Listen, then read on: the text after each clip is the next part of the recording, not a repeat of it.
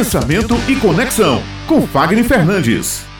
A gente vem do clima de namoro, do Dia dos Namorados no domingo, Santo Antônio se comemorando também. Tem gente que faz simpatia, não é? Para arranjar, assim, um casamento. O pessoal já quer ir logo direto para o casamento, né? A preocupação já é por aí, né, Fagner? Mas você hoje traz uma questão para nós interessante. Como pedir a Santo Antônio para ideal para você? Não vem com simpatia, não, né, meu amigo? Muito bom dia, olha, bom Beto. Dia, Fagner. A mais comum, a mais popular, viu, Maurício? Aquela historinha da fitinha branca, né? Que você amarra lá no santo, guarda o pobre coitado de cabeça para baixo, no guarda-roupa e deixa lá por três meses nessa, nessa espera. Olha, não que sei castigo pro pobre. Que castigo pro coitado do santo. Mas a sacada é como a gente poder comunicar que nós estamos ali buscando aquela pessoa ideal para todos nós. Nos cursos de comunicação, eu sempre brinco que a gente sempre atrai aquilo que a gente expressa. Muitas vezes as pessoas elas reproduzem os padrões. Ah, eu não quero essa pessoa porque nunca vou querer alguém parecido com meu pai ou o contrário, né? Parecido com minha mãe. E aí o que que acontece? São justamente essas pessoas que você acaba atraindo, os relacionamentos acabam não durando e você acaba vivendo aí uma vida mais solteira, desacreditando, porque é mais, é mais fácil eu culpar a outra pessoa do que olhar para si mesmo e poder mudar. Então, para que nós possamos atrair aquela pessoa ideal, a gente tem que ir para o papel mesmo, tá, Beto? A gente tem que ir pro... Ao invés de se amarrar a fitinha lá no Coitadinho do Santo, você vai lá, pega um papel e caneta e escreva a minha pessoa ideal.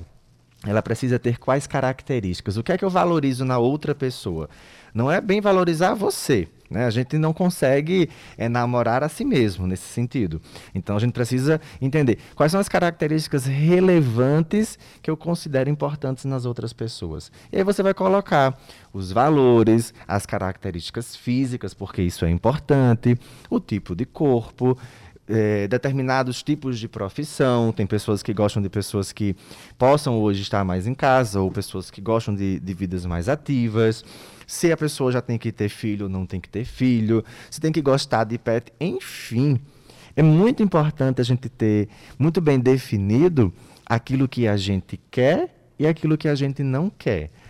Ora, Fagner, então quer dizer que basta eu escrever lá no papel e isso vai aparecer para mim magicamente? Não. Mas é que você vai abrir o seu campo de visão para enxergar, inclusive, pessoas que já estejam ali, ali no seu hall do dia a dia, e você nunca parou para percebê-las. Por quê? Porque você não sabe que característica você vai buscar. Então você sempre é muito negativo, isso não é para mim, eu não tenho sorte, nasci para isso, nasci para aquilo. Então, saiam daquele ditado popular, Beto, que diz assim: é, é, pau que nasce torto nunca se endireita, porque afinal de contas nós não somos um pedaço de madeira, né? Não. Nós somos seres que estamos em constante movimento e transformação. Então, esse exercício do papel, de você olhar para aquele tipo de perfil que você está desenhando, é ótimo. Sabe por quê? Porque depois que você olha aquilo tudo, que você lê e faz, meu Deus, é isso mesmo que eu estou atrás. É idealismo demais.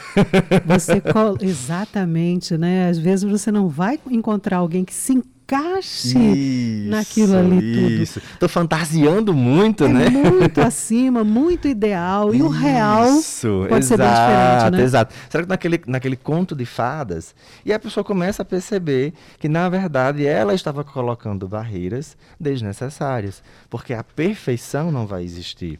E nós buscamos pessoas que nos complementem, pessoas que estejam ali no nosso dia a dia. E complementar, Beth, não é que a outra pessoa esteja ali para concordar com você. Complementar é para que a outra pessoa esteja ali para direcionar você naquilo que você precisa. A gente precisa amadurecer. Relacionamento é sinônimo de amadurecimento. Então muitas pessoas não querem se relacionar porque também não estão maduras e abertas para esse processo. E aí não tem simpatia que dê jeito, não tem investimento que resolva, não tem lugar que vá ali fazer aquilo que vá salvar. Nós precisamos entender bem o que nós queremos, qual tipo de pessoa é ideal para aquele meu modelo de vida, olhar para o meu entorno e perceber se você já está disposto a viver isso, porque a gente em relacionamento, né, Beto, a gente não é tomar lá da cá, mas a gente acaba tendo que abrir mão de algumas coisas para também fazer a outra pessoa feliz, né? E mais, talvez, né, Fagner, do que um relacionamento ideal, é um relacionamento saudável, isso. que ele seja prazeroso de de alguma forma para uhum. pessoas. Né? E a gente vê muito agora né, nessa, nessa transição de pandemia, agora que a gente pôde, pôde retornar o São João, como a gente vê mais as pessoas, né? Ah, muitas pessoas em casais, claro, e muitas pessoas também solteiras. E da mesma proporção que a gente teve pessoas se separando, nós tivemos encontros e reencontros maravilhosos né, nesse movimento de pandemia. Eu casei durante o movimento de pandemia também. Então, é, é muito interessante a gente perceber isso, né? Em que fase da vida você está, não é, fase da vida não é idade, mas em que fase da vida realmente você está, qual é a sua disposição para conviver com uma outra pessoa e começar ali um processo de construção ou até mesmo de reconstrução, se libertando dos, dos padrões que nunca fizeram com que você desse certo. Né? Se nunca deu certo até aqui, eu parto do princípio que a gente precisa mudar alguma coisa, né, Beto? E hoje as pessoas vão tanto para os aplicativos, atrás de pessoas, aplicativos de encontro. Sim, sim, sim. E às vezes também você você coloca ali uma foto que nem é tão verdadeira assim, né? Muito, eu não Olha, sei nem ideal reconhecer. extrapolando mais ainda, não é? é? Tem gente que manipula imagem, tem gente que manipula, é, bota, coloca outra pessoa para escrever no seu lugar, né, no, no bate-papo.